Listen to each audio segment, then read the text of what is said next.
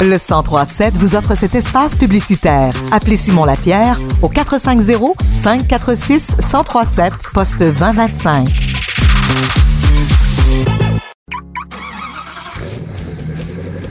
C'est l'heure de votre chronique automobile avec Marc et William Bouchard. Bonjour Marc, bon jeudi. Bon jeudi à toi, ma chère. Ça va bien? Ouais, ben ça va dans l'attente de la tempête, comme tout le monde. Oui, c'est à peu près ça. Par contre, euh, tu vas nous parler aujourd'hui d'un véhicule qui pourrait euh, passer par-dessus toutes les tempêtes. C'est l'Acura MDX. Ouais, mais pour passer par-dessus toutes les tempêtes, il faut utiliser certains éléments qu'elle nous procure. Alors, la Current DX, on le sait, c'est un gros VUS, euh, quand même assez imposant, capable de recevoir jusqu'à 7 passagers, qui a été redessiné l'année dernière. Donc, un look vraiment plus raffiné. Euh, J'aime beaucoup le fait que dans les portières de côté, par exemple, on a mis des espèces de creux, ce qui fait qu'on dirait qu'elle elle est, elle a été amincie. OK. Elle a ça lui donne un look un peu plus athlétique. Moins imposant là, sur la route. Ouais, puis moins rond. Tu sais, la plupart des VUS maintenant sont un peu arrondis de partout. Euh, elle, avec ça, ben, on lui donne une allure un peu plus musclée. Tu sais, ça a l'air de quelqu'un qui a passé du gym un peu, là, puis que tu vois les biceps au lieu de faire comme moi, que ce soit des ronds partout. Bref, ceci étant dit, euh, la grille avant a aussi été redessinée, donc ça permet d'avoir un style plus, encore une fois, plus raffiné parce qu'on est quand même dans le monde d'Acura. Euh, véhicule haut de gamme, 80 000 ou à peu près.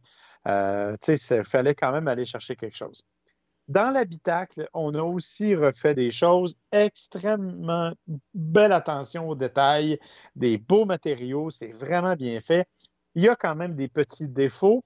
Par exemple, le système d'infodivertissement, c'est probablement un des pires qu'il y a sur le marché. Mais pas pour le fonctionnement. C'est-à-dire que quand tu demandes quelque chose, il est assez rapide, ça va bien. Le problème, c'est que pour le commander, tu as un écran en haut qui est comme divisé en deux. OK. Et entre les deux passagers, tu as un pavé tactile. Tu sais, comme tu as ces ordinateurs, là, Oui, que tu, tu glisses ton doigt pour faire quelque chose. pour bouger la souris. Ouais, mais tu as ça là pour contrôler ton infodivertissement. Et comme ton écran en haut est divisé en deux, ton pavé tactile est divisé en deux aussi. OK, fait que c'est comme si on contrôlait deux ordinateurs en même Ouais. temps, mais on sait jamais où la souris. Tout ça pour regarder en avant. Oui, c'est ça, c'est ça. C'est supposé Et, aider. et, et tout ça, bon, tu as la main à côté là, ça va. Et à un moment donné, tu attrapes une bosse, ton doigt heurte par inadvertance le petit pavé tactile, tu viens de changer de poste. ah, C'est- Alors, c'est vrai que c'est un pas- désavantage. ouais, c'est pas particulièrement intuitif et pas particulièrement agréable. C'est pas si pire, là, mais c'est à mon avis un des moins bons systèmes. J'espérais qu'Acura était pour le changer sur ses nouveaux modèles. Ça a l'air qu'ils ont décidé de le garder encore un bout de temps. Bref, ça, c'est pas la, la nouvelle du siècle. Par contre, il y a aussi une molette. Elle, c'est pour contrôler tes modes de conduite. Oui. Et c'est là que je te parlais tantôt de ce qu'il fallait utiliser dans les cas où il y aurait une tempête. Euh, moi, j'ai conduit la voiture dans le temps des fêtes. On a eu à peu près toutes les températures. Oui. Euh, quand tu es sur l'asphalte, tu te mets en mode normal, ça va bien. Quand il y a eu de la neige, le système de rouage intégral, qui est super efficace, là, mais il réagit plus rapidement, quand tu, plus lentement quand tu le mets en mode normal. Si tu le mets en mode neige, en revanche, il est extrêmement performant. Et en faisant une conduite, en faisant pas le fou, là, j'ai jamais été capable de faire déraper le véhicule. Il y a une très bonne stabilité puis un contrôle sur la route. Totalement. Donc, ça, c'est vraiment bien réussi. Euh, mais comme je te dis, si tu veux t'amuser, j'aime pas le mot, mais tu laisses en mode normal, oui, c'est vrai, l'arrière a tendance à partir un peu. Bon, je te connais, je sais que tu n'haïs pas ça, faire ce genre de choses-là. Je suis juste pas bonne. Fait que... Mais ça prend un break à bras faire ça. Les nouveaux véhicules, ils en ont pratiquement plus de, de break à bras. Fait que Non, mais tu peux contrôler avec l'accélérateur. Tu C'est donnes vrai. le bon angle, tu donnes vrai. un coup de gaz, c'est vrai. le derrière va partir. Bon, bref, tu peux pas le faire si tu es en mode neige, c'est ça la question. Et il y a d'autres modes, dont un mode écono- économique qui est super intéressant. Petit bémol, encore une fois, et ça c'est le deuxième, c'est j'avais un toit ouvrant. Euh, toit ouvrant qui malheureusement était plutôt mal insonorisé. Alors, je te disais, on a eu toutes sortes de températures, incluant des vents très violents. Oui. Euh, J'ai ramassé mon casse-noisette décoratif chez mon deuxième voisin, genre. Mais quand j'étais en voiture, j'entendais ces vents-là dans la voiture. là, euh, du vent. Ouais, mais au point où je me suis demandé si j'avais mal fermé le toit ouvrant. Oh, quand même. Donc, euh, il y a un petit manque à ce niveau-là. Ouais, c'est ça. Mais c'est quand même un excellent véhicule, doux, agréable, silencieux, bonne transmission, V6 3 litres, 355 chevaux. C'est amplement suffisant. 5000 livres de capacité de remorquage.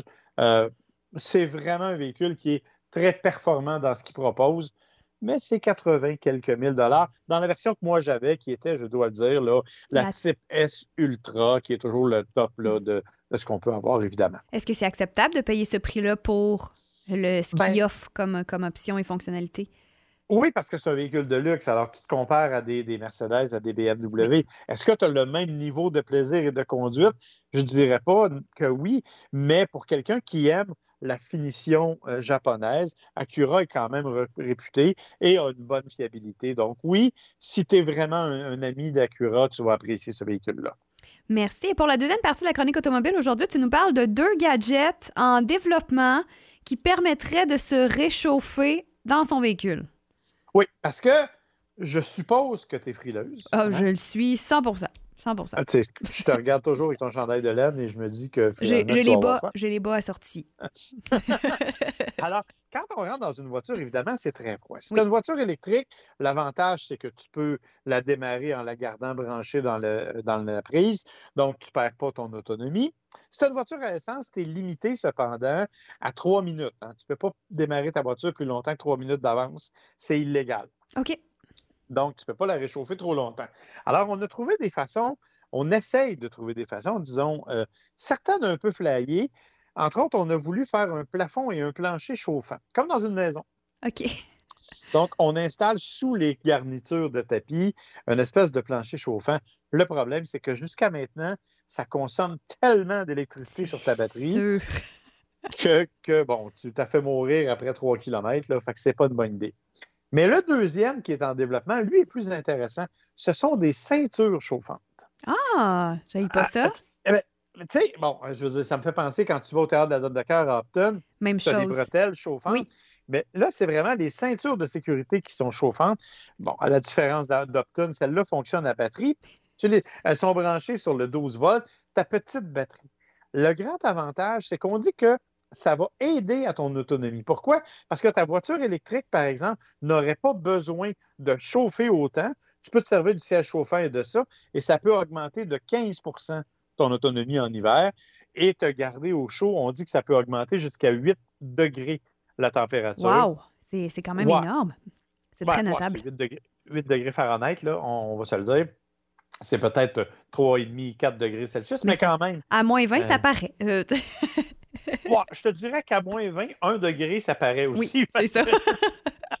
Alors, donc, ce sont les deux choses qu'on pourrait voir, mais les bretelles, je vous dirais que c'est probablement plus pro- proche de la réalité. C'est la compagnie ZF qui a proposé ça et qui fait actuellement l'étude de ce genre d'affaires-là. Puis est-ce qu'il y a un prototype qui pourrait être annoncé dans les prochaines années? On n'a pas de date ni rien là, concernant ces. Non, puis inventions. clairement, ça, ça- c'est fait pour aller sur des véhicules électriques essentiellement, probablement des véhicules électriques de luxe. Alors évidemment, là, ça va aller probablement dans quelques années avant qu'on puisse démocratiser ça à toutes les voitures. Mais l'idée est quand même intéressante et pas trop coûteuse en consommation, ce qui n'est pas de mauvaise chose. Non, puis ça réchauffe tout le corps. En plus de faire chauffer les fesses, ça chauffe le reste. Totalement, exactement. Et je suis un peu comme toi, je suis un peu frileux en auto. Là.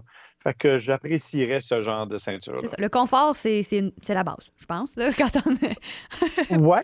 Et en fait, le grand danger, c'est qu'ils ne voulaient pas que ces ceintures-là euh, compromettent la sécurité non plus. Ça fait. demeure d'abord un outil de sécurité. Oui. Alors, il semble que ce soit ça actuellement, là, cet équilibre-là qui est plus difficile à trouver. Bon, on se tiendra au courant de ce dossier chaud.